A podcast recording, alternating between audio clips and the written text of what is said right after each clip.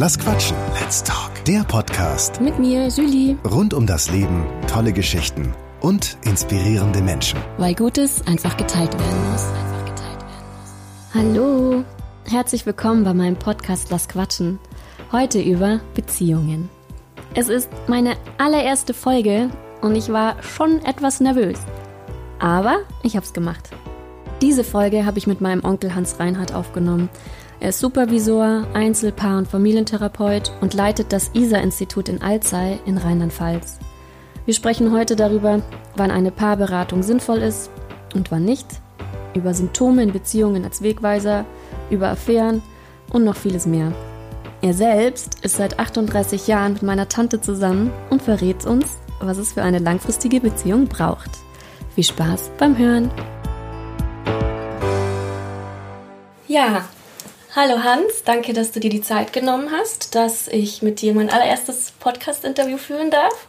Ja, ich danke dir, dass ich im Prinzip der Erste sein darf, der mit dir äh, in Richtung Podcast unterwegs ist. Ja, und äh, freue mich auch auf das äh, Gespräch mit dir.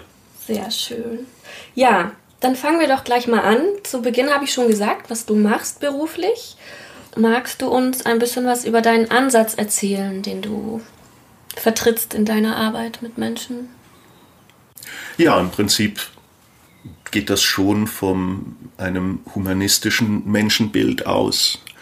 Das heißt, dass jeder Mensch einen Wert an sich hat, unabhängig von Ausbildung, von sozialem Status, von Hautfarbe, Religion, Geschlecht und finanziellem Hintergrund.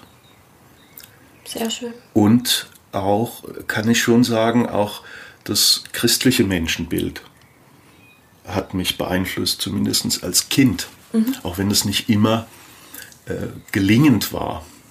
Also ich bin in einem Kontext aufgewachsen, in dem äh, es eher einen strafenden Gott gab, einen, der Sünden äh, sieht und ahndet. Äh, gleichwohl beschäftigen mich auch heute noch die Inhalte zum Beispiel der Bergpredigt, ähm, in der ja Jesus Christus die Liebe zu allen Menschen äh, propagiert. Ähm, Finde ich immer noch ein, ein wichtiges Licht in meinem Leben, auch wenn ich mich nicht als direkt gläubig bezeichnen würde. Die allumfassende Liebe. Ja, ähm, das ist schon auch etwas, was mich, was mich bewegt und wo ich sage, das kann ja höchstens nur ein, ein Ziel sein, wird nicht realisierbar sein. Und wenn überhaupt, dann in einem, wie soll ich sagen, in einem Paradies. Ja. Was, was meinst du damit jetzt, dass es nicht realisierbar ist? Naja, ich äh, sag manchmal, dass wir Menschen einen Sündenfall hatten, der ja auch in der Bibel beschrieben ist, die Vertreibung aus dem Paradies. Und das ist für mich jetzt keine Geschichte, die so stattgefunden hat, natürlich. Spätestens seit Darwin wissen wir das. Die andere Seite ist, ich vergleiche das einfach damit, dass in dem Moment, in dem wir Menschen uns zu einem Punkt entwickelt haben, dass wir Verantwortung tragen und uns das bewusst ist, was wir tun. In dem Moment sind wir aus dem Paradies gegangen. Okay. Und in dem Moment haben wir Verantwortung für uns und für unser Leben übernehmen müssen. Und das hat was damit zu tun, dass diese Selbstverantwortung ähm, uns eben nicht zu idealen oder guten Menschen macht, sondern eben uns dazu auffordert, uns immer wieder zu fragen, ist das okay, was ich mache? Und ist das in Ordnung, was um mich herum passiert? Und ist das in Ordnung, wie ich meine sozialen Beziehungen lebe? Ja. Zum Thema Ansatz, ähm, war das jetzt en gros? Oder hast du da. Ja, das ist der weitere Ja. Sinn. Der engere Sinn hat schon was mit Kommunikation auch im engeren Sinne zu tun. Ähm, von den Kommunikationstheoretikern der äh, 40er, 50er und 60er Jahre des letzten Jahrhunderts ist mein Denken schon beeinflusst. Also Paul Watzlawick zum Beispiel, Virginia Satir, mhm. ähm, Salvador Minuchin und andere. Mhm. Äh, und von deren Forschen auch bin ich beeinflusst im Sinne von, wir können nicht nicht kommunizieren. Mhm. Das ist ein wichtiger Punkt, den ich in meiner Arbeit und äh, ja auch unter Umständen in meinem Leben dann manchmal äh, berücksichtigt sehe. Ähm, ein weiterer, weiteres Axiom, also eine weitere Regel, die für mich wichtig ist, ist, dass es im Sozialen keine Objektivität gibt, dass mhm. es im Prinzip schon so ist, dass jeder und jede seine, ihre eigene Wahrheit hat. Ich möchte das aber nicht verwechselt wissen mit einer Beliebigkeit. Mhm. Nach dem Motto, es ist eh wurscht, was passiert oder wie wir uns verhalten, sondern jeder hat begründet das Recht, so zu sein, wie er oder sie ist und auch das zu fühlen, was er oder sie mhm. fühlt. Mhm. Ähm, und dann geht es um die Frage des Standpunktes, von welchem Standpunkt aus beobachten wir etwas, nehmen wir etwas wahr, bewerten es und wie ähm, stellen wir uns von unseren Werten und Normen dazu. Mhm. Also das im engeren Sinne und im engeren Sinne auch noch, äh, da geht es aber jetzt schon inhaltlich in meine Arbeit rein, äh, Symptome können auch Lösungen sein mhm. oder Verhalten, das auf andere Menschen seltsam, befremdend, komisch, absurd wirkt, kann einen Sinn haben oder mhm. hat einen Sinn, hat eine Funktion oder hat eine Bedeutung, auch wenn sie uns nicht erstmal erschlossen werden kann, ja, mhm. wenn wir sie nicht begreifen vielleicht zuerst mal. Mhm. Um es ein bisschen konkret zu machen, ähm, mit welchen Thematiken kommen denn die Leute zu dir? Oder was sind denn so typische Krisen in Anführungsstrichen? Mhm. Also Stichwort Krise im Systemischen kennen wir eigentlich keine Krise, mhm. sondern wir nennen äh, diese Phasen Wendepunkte. Ähm, letzten Endes äh, hat ja das systemische Denken und Handeln keine ähm, Störungsdiagnostik im engeren Sinne, wie äh, zum Beispiel äh, die internationale Klassifikation für psychische Störungen, ICD-10, die zum Beispiel von Depressionen oder von Persönlichkeitsstörungen, von äh, schizoaffektiven Störungen, wie auch immer spricht. Diese Bezeichnung, diese Diagnostik haben wir im Systemischen nicht, sondern wir ähm, sehen und versuchen möglichst umfänglich wahrzunehmen, was diesen Menschen ausmacht. Mhm. Also das heißt, wir fokussieren auch auf Kompetenzen und da kann durchaus eine Störung oder ein Symptom auch eine Kompetenz sein. Wenn ich jetzt nur mal als Beispiel sage, äh, der Junge, der 14-Jährige, der auf der Straße in einem äh, sozialen Randgebiet lebt, wenn der auf der Straße versucht, die Aspekte, die von ihm in der Schule erwartet werden, zu erfüllen.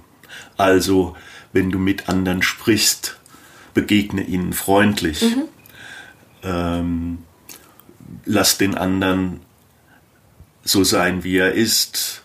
Ähm, hör gut zu, sei aufmerksam. Wenn er das auf der Straße in diesem Problembezirk versucht, ist er weg vom Fenster. Okay. Da wird ein anderes Verhalten in diesem Kontext Straße erwartet. Mhm. Oder produziert oder begünstigt. Also erstmal, ich hau dir auf die Fresse, bevor mhm. du mir auf die Fresse haust. ja. Ich höre dir nicht aufmerksam zu, ja. sondern ich schrei dich nieder. Und ich glaube, das äh, berücksichtigen wir zu wenig, wenn wir Menschen bewerten mhm. oder das Verhalten von Menschen bewerten, mhm. besser gesagt. Da braucht es auch viel Reflexionsfähigkeit. Ja. Trotzdem finde ich es spannend, wenn du Einblick geben könntest, mhm. was für Themen kommen mhm. die Leute zu dir. Ja. Was, ja. Also Einzelne kommen zu mir in der Regel, äh, wenn es um Fragen der schulischen, der beruflichen Entwicklung oder Weiterentwicklung geht. Mhm. Wenn die äh, Menschen unter 20 sind, bekomme ich in der Regel Anfragen von ihren Eltern. Wenn die Menschen über 20 sind, ich sage jetzt mal so zwischen 25 und 35, kommen die alleine zu mir. Wenn es um Fragen des Paarlebens oder des Familienlebens geht, kommen auch Menschen alleine zu mir, mhm. die ähm, zum Beispiel sagen, da kommt eine Frau, die sagt, mein Mann ist nicht bereit, eine Paartherapie mhm. zu machen, aber ich bin unzufrieden mhm. in meiner Beziehung und ich suche erstmal ein Areal, auf dem ich das, einen Ort, an dem ich das reflektieren kann. Mhm.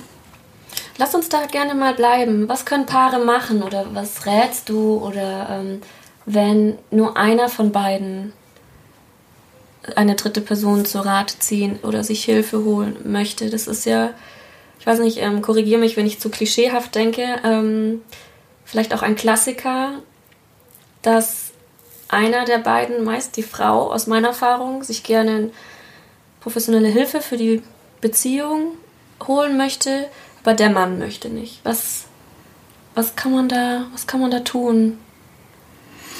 In erster Linie, äh, wenn sich jemand meldet, sage ich schon, ich bin mit, bereit, mit Ihnen zu sprechen. Und im Überwiegenden äh, stimmt das auch, dass Frauen mich anrufen, wenn es um eine Paargeschichte geht. Allerdings haben die Männer in den letzten Jahren deutlich aufgeholt und ich würde mal sagen, es ist so 30 zu 70 bei mir im Moment. Ja. Dass 30 Prozent Männer anrufen, 70 Prozent Frauen anrufen. Ja.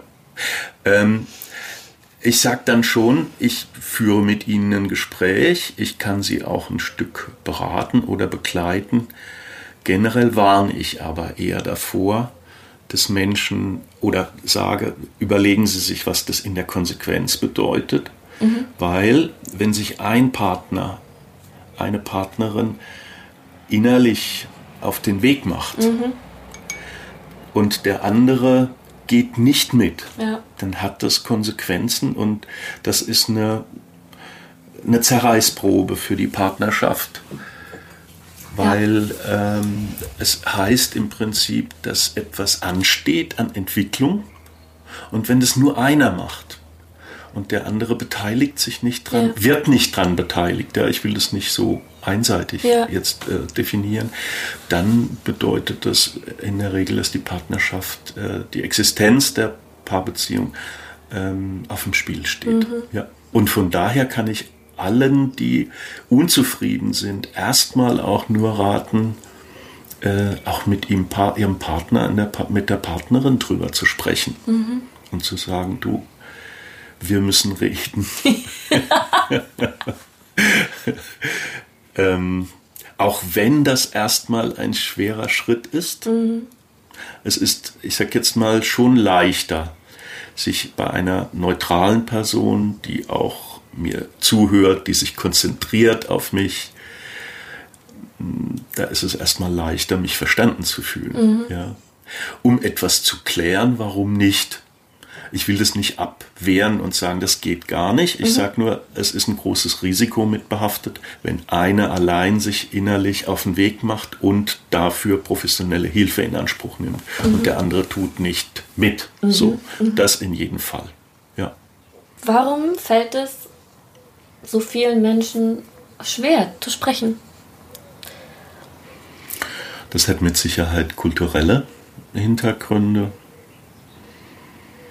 Also, ich sag mal, das über Gefühle sprechen, über die eigenen Gefühle sprechen, über das zu sprechen, was ich äh, Psyche, Seele nenne, das ist ja noch gar nicht so alt. Also Freud fing an äh, Anfang des letzten Jahrhunderts. Äh, es gab Zeiten der Aufklärung, in denen Menschen ihre innere Beteiligung an bestimmten Prozessen in der Natur oder äh, im Leben äh, allgemein mal angeguckt und reflektiert haben. Aber über Gefühle sprechen ist jetzt von unserer menschlichen Entwicklungsdauer her ein Hauch von Zeit. Okay. Äh, die andere Seite ist, dass immer wieder im Leben vieles passiert, was uns von uns innerlich ein Stück wegbringt, was uns funktionieren lässt, was uns äh, den Alltag gestalten lässt. Und das sind natürlich Dinge, die äh, nicht gerade geeignet sind, uns mit äh, unseren Gefühlen, was wie gesagt erstmal nicht so leicht ist für viele Menschen, äh, uns mit unseren Gefühlen anzufreunden und darüber mhm. zu sprechen. Mhm. Ja. Und dann gibt es ähm, eben diese immer noch zum Teil jedenfalls gültige Mann-Frau-Geschichte, ja. dass Frauen sich doch immer noch überwiegend, ich habe keine, keine Forschungsdaten dazu, aber es ist ein Eindruck aus meiner Praxis, überwiegend doch für das soziale Leben in Partnerschaften und Familien verantwortlich fühlen. Und die Jungs kriegen es auch von klein auf nicht so beigebracht wie die Mädels, gell? Zu sprechen, wie es ihnen geht, über ihre Gefühle. Es gibt, ähm, da gibt es ja zumindest Forschungen, es gibt äh, immer noch die äh, geschlechterorientierte Erziehung. Auch bei gut fachlich ausgebildeten Personal gibt es die geschlechterfokussierte und mhm. orientierte Beziehung, mhm. dass Jungs anders erzogen werden als Mädchen. Da hat sich in den letzten Jahrzehnten vieles geändert mhm. und es ist vieles bewusster geworden und äh, auch vieles äh, verändert worden. Gleichwohl gibt es das immer noch. Mhm. Ja. Mhm. Ähm, das andere ist, ähm, immer noch werden in weiten Teilen Jungs von Frauen erzogen.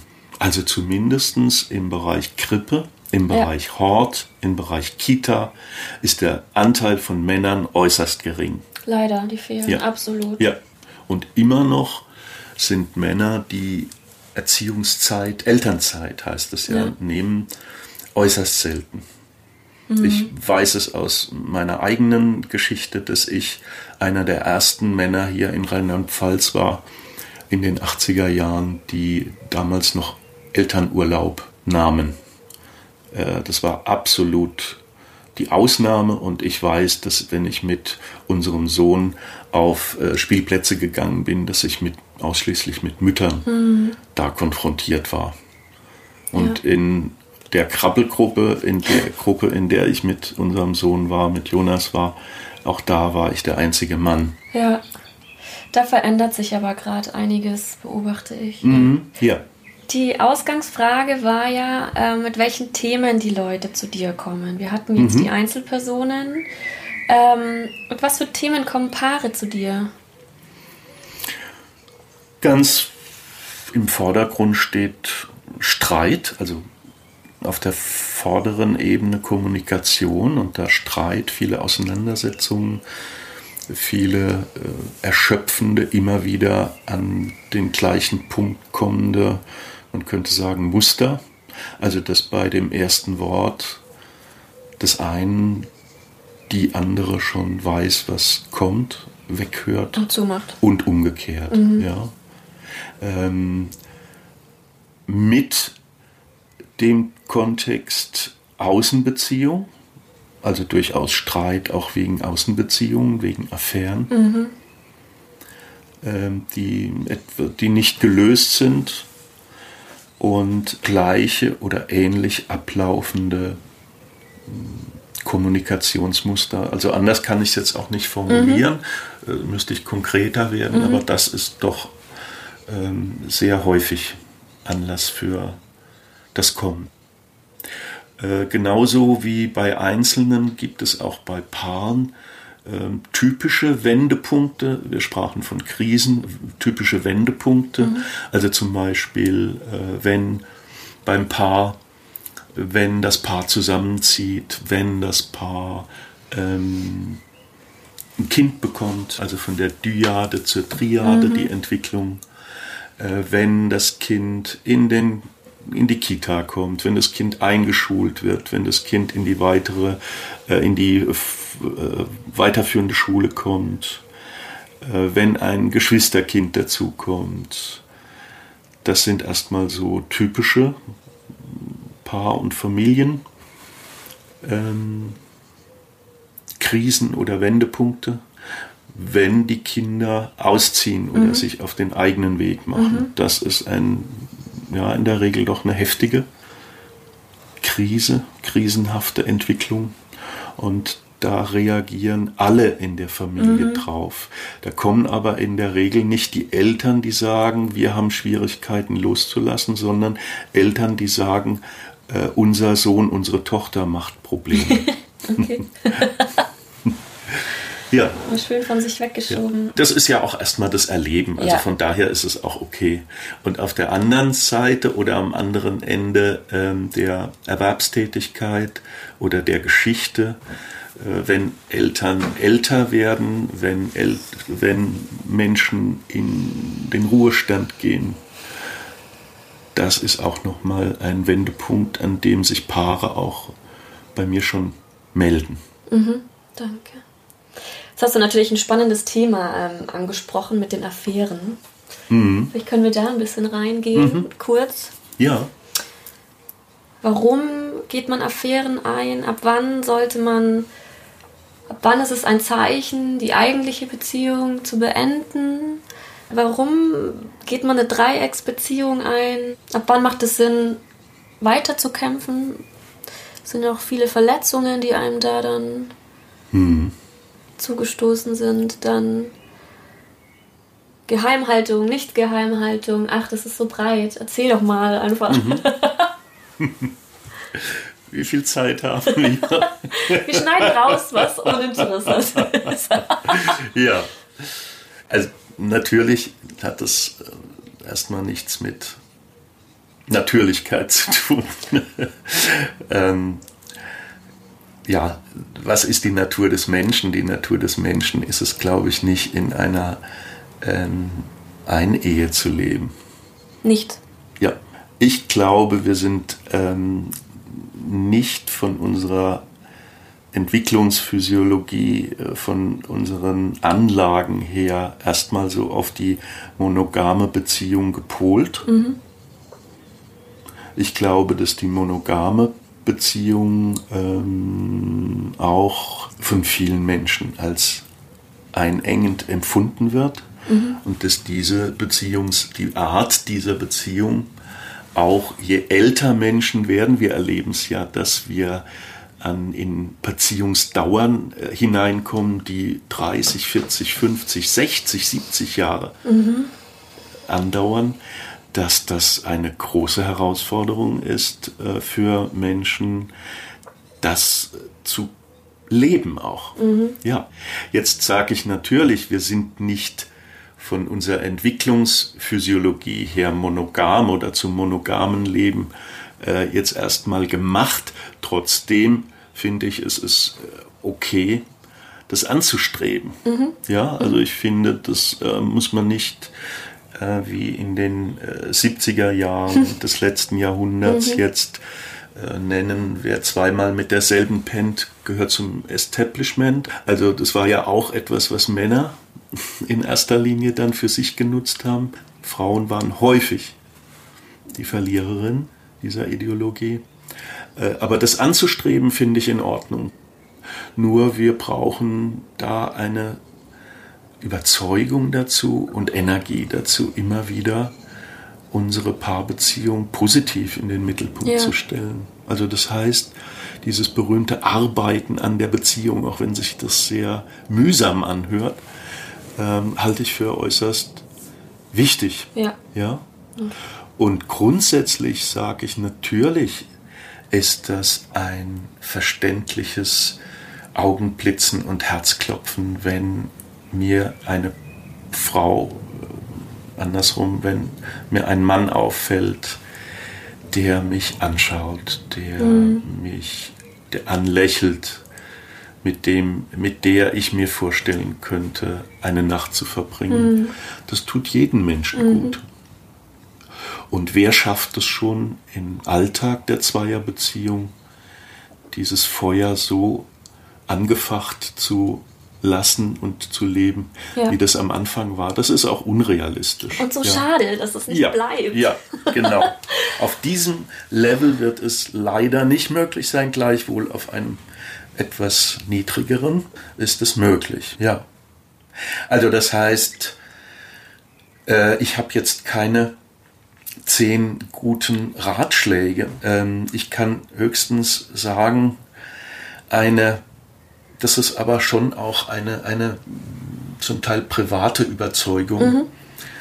eine Affäre eines einmaligen Erlebnisses mhm. würde ich eher ähm, davon ausgehen, dass es gut ist, das nicht unbedingt mit dem Partner oder mhm. der Partnerin zu teilen. Mhm. Es sei denn, es ist nicht zu Ende, auch wenn ja. ich keinen Kontakt mehr habe. Also das heißt, es beschäftigt mich mhm. noch und ich komme nicht damit zur Rande, dass ich den oder die andere nicht mehr sehe. Dann hat es ja schon eine Konsequenz. Mhm. Ja. Eine Affäre ähm, im Sinne einer Außenbeziehung, also wenn es einfach ein immer wieder Treffen, ein immer wieder Sehen, ein immer wieder sich fühlen, ein immer wieder sich anfassen, miteinander Sex haben oder auch eine sehr intensive Beziehung haben, mhm. eine geistige Beziehung, mhm. dann werde ich nicht um, drum kommen, ja. äh, mit dem oder der anderen drüber zu sprechen. Ja. In jedem Falle ähm, ist es wichtig, und das ist oft der schwer, schwierigste Schritt in der Paartherapie, wenn es um Außenbeziehung geht, ist die Außenbeziehung als Symptom einordnen zu können, dass etwas nicht gestimmt hat. Mhm. Und von der Schuld wegzukommen. Also dass es da einen oder eine gibt, die aus der Beziehung ausgebrochen ist und der oder die andere ist das Opfer. Mhm. Davon wegzukommen, sondern zu sagen, da war vorher etwas, was nicht gepasst hat und darüber zu sprechen, was hat nicht gepasst, wie kam es dazu, ja. was ist der Anteil des anderen. Da wären wir wieder bei der Kommunikation, die so mhm. wichtig ist. Mhm. Ja, ja, ja, ja. Und wenn ich das jetzt noch so ein Stück Bogen schlage, am Ende einer Paartherapie, die eine Außenbeziehung zum Anlass hatte, mhm wäre auch oder ist es aus meiner Sicht unerlässlich, dass die Partner einen Weg finden, für den oder die eine zu verzeihen. Mhm. Also an den Punkt zu kommen, zu sagen, ich verzeihe dir. Und ich werde diese Außenbeziehung nicht mehr zum Anlass machen eines Streits, und ich werde in Zukunft keine Rabattmärkchen einlösen, die mit dieser Außenbeziehung geklebt sind.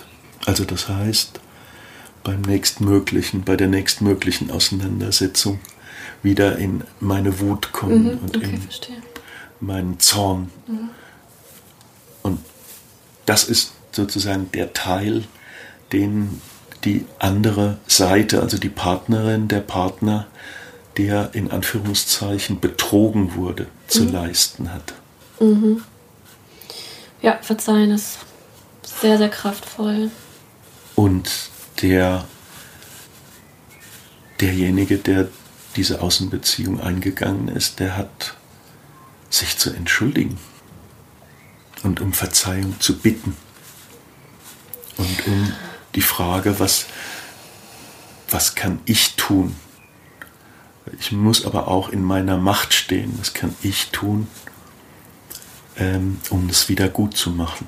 Mhm. Oder kann ich etwas tun, um etwas wieder gut zu machen? Und das ist oft ein längerer Prozess. Ja. Ab wann macht es Sinn, oder ab wann ist es besser loszulassen? Zu beenden? Die eigentliche Beziehung? Ich habe keine Ahnung. Also ich kann dir es nicht sagen, weil Menschen auch von außen betrachtet, von mir aus betrachtet, wenn ich etwas weiß über sie, wenn sie mich, äh, wenn sie mich haben teilhaben lassen an ihrem Leben oder an einem Teil ihres Lebens, wenn sie mir vertrauen und mir etwas erzählen mhm. über ihr Leben, in einer Situation bleiben, die sich für mich nicht erschließt, also wo sich für mich kein Grund erschließt für das Bleiben, beziehungsweise kein genügender Grund mhm. erschließt für das Bleiben. Also manchmal stehe ich auch da und frage mich, was, warum? Warum frage ich das Paar nicht? Mhm. Aber ich frage dann, was bindet sie? Mhm. Mhm. Was ja. bindet sie und was trennt sie? Und darüber bekomme ich schon manchmal auch Informationen, dass zum Beispiel Streit eine große Bindungsenergie beinhaltet. Streit im Sinne von, äh, ich stabilisiere mich, mein Wohlbefinden oder meinen Selbstwert darüber, über den Streit mit dem Partner oder der Partnerin. Und ich könnte dir, ich zeige das manchmal ähm, Paaren, indem ich äh, Skulpturen mit ihnen stelle. Mhm man könnte auch von Aufstellungen sprechen, indem ich äh, eine Beziehung, die Streit durch Streit lebt, ähm, stelle ich im Prinzip dadurch dar, dass ich die Partner bitte, sich anzufassen und sich äh, festzuhalten, aber nicht zu umarmen im Festhalten, mhm. sondern sich an der Kleidung oder am Arm festzuhalten und immer wieder den anderen ranzuziehen und abzustoßen nämlich die ähm, schwierige Geschichte mit Nähe und Distanz. Mhm. Und wenn beide so verklinscht ineinander sind, und dann halten sie lediglich fest, sie haben auch keine Alternative dazu zum Festhalten, mhm. weil sie nicht mehr in der Balance mit sich und mit dem anderen sind. Aber Streit ist, wie gesagt, eine sehr starke beinhaltet eine sehr starke Bindungsenergie. Spannend. Deswegen ist es von außen her überhaupt nicht zu sagen, wann besser gehen mhm. und wann nicht. Ich glaube zum Beispiel, dass, ähm, habe das gehört und äh, Menschen haben mir das auch schon erzählt, dass sie bei dem oder der anderen geblieben sind, bis die Kinder volljährig waren. Mhm. Ich frage mich dann schon, was heißt das für die Kinder? Mhm. Welche Schuld Kinder da mitbekommen oder Schuldgefühle entwickeln, dass sie dafür verantwortlich sind, dass die Eltern so lange zusammenbleiben mussten und mhm. was für ein mhm. Selbstvertrauen Kindern damit mitgegeben wird. Kriegen das atmosphärisch ja absolut mit zu Hause. Ja. Und wegen ja. Kindern zusammenbleiben ist ja. nicht immer das wahre, richtige. Ja. Also mhm. von daher kann Trennung auch eine Lösung sein. Eine Erleichterung. Ja. ja. Ja. Ja, oder Von, wer sind wir oder wer ist das Paar, wenn nicht mehr, wenn nicht mehr gestritten wird? Was hat man dann noch? Das ist die andere Seite. Mhm. Das ist im Prinzip die Abwesenheit von Streit, auch Streit in einem positiven Sinne. Also Streit heißt ja auch, ich gleiche meine Wünsche mit deinen Wünschen ab. Das muss ja nicht ein, ein destruktiver Streit sein, ja, sondern es kann eine konstruktive ja. äh, Konkurrenz auch sein, ja durchaus. Aber die Abwesenheit von Streit, die kann Lähmung bedeuten, die kann ja, Ersticken im Gewohnten bedeuten, die kann Depression in einem nicht pathologischen Sinn bedeuten, Niedergeschlagenheit, Stagnation. Ja, das ist auch ein Zustand, der Paaren nicht gut tut. Ja. So, ja. Hast du das Gefühl, dass mh, Paare zu schnell aufgeben heutzutage? Aus meiner Praxis nicht. Mhm. So außenrum im Privaten oder äh, wenn ich mal was mitbekomme, ach, da beschleicht mich manchmal schon der Gedanke, ach, haben die gekämpft für sich. Aber in meiner Praxis kann ich das nicht nachvollziehen. Du hattest vorhin ähm, Symptome können Lösungen sein angesprochen.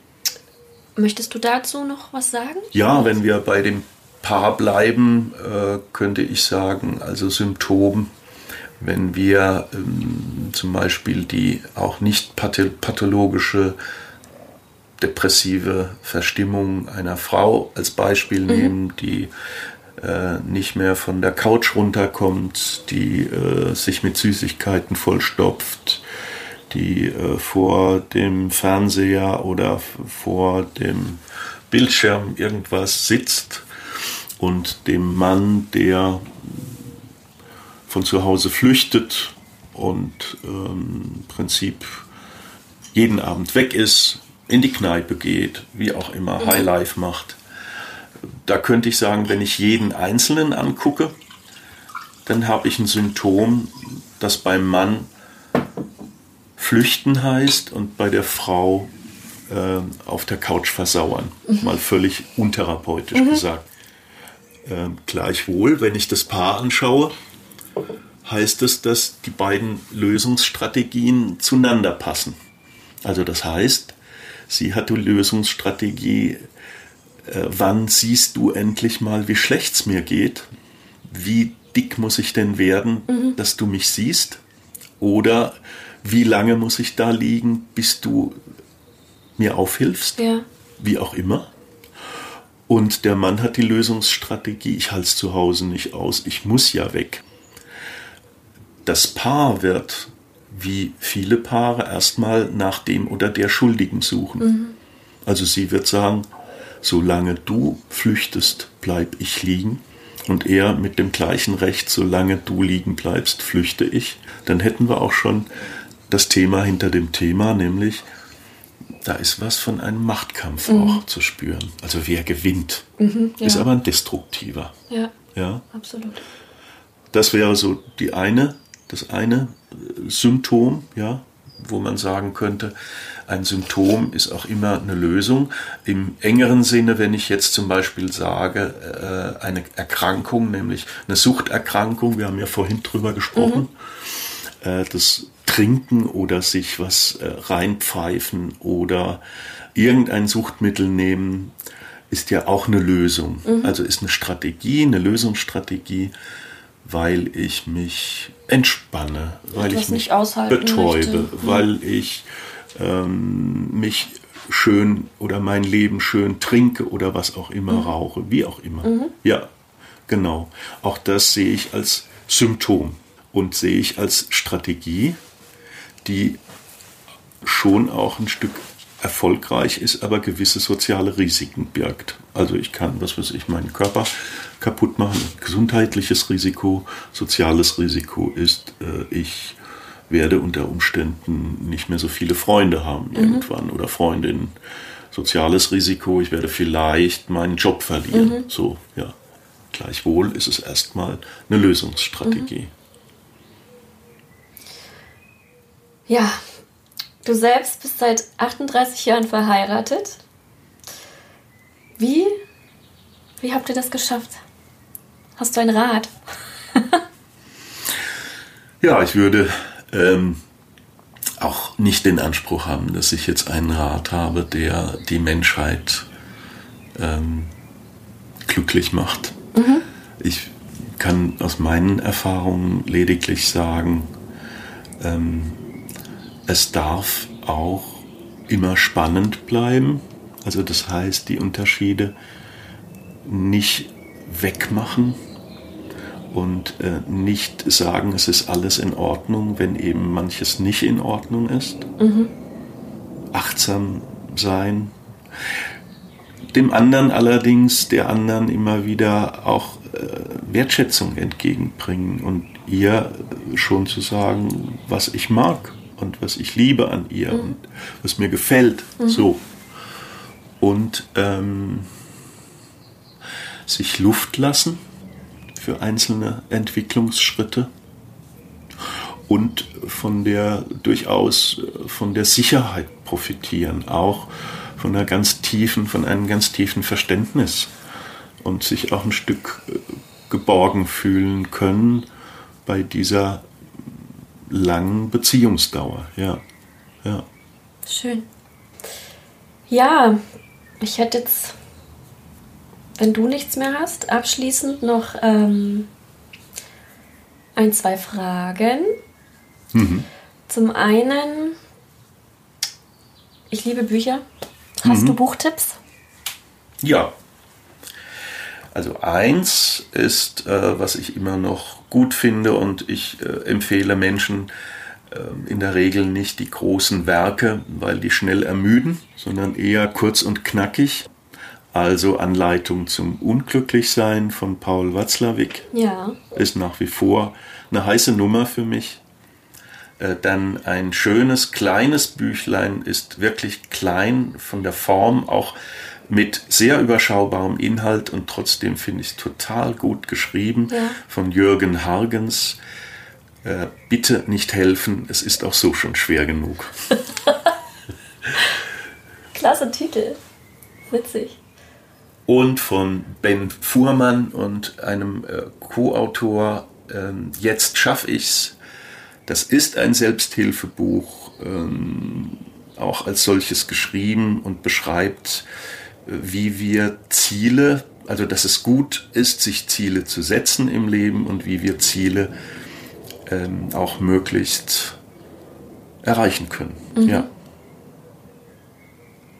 Danke. Bitte. Letzte Frage. Mit dem Wissen, was du jetzt hast, welchen Rat würdest du deinem jüngeren Ich geben? Ich würde im Prinzip schon sagen, du kannst dem Leben vertrauen. Mhm.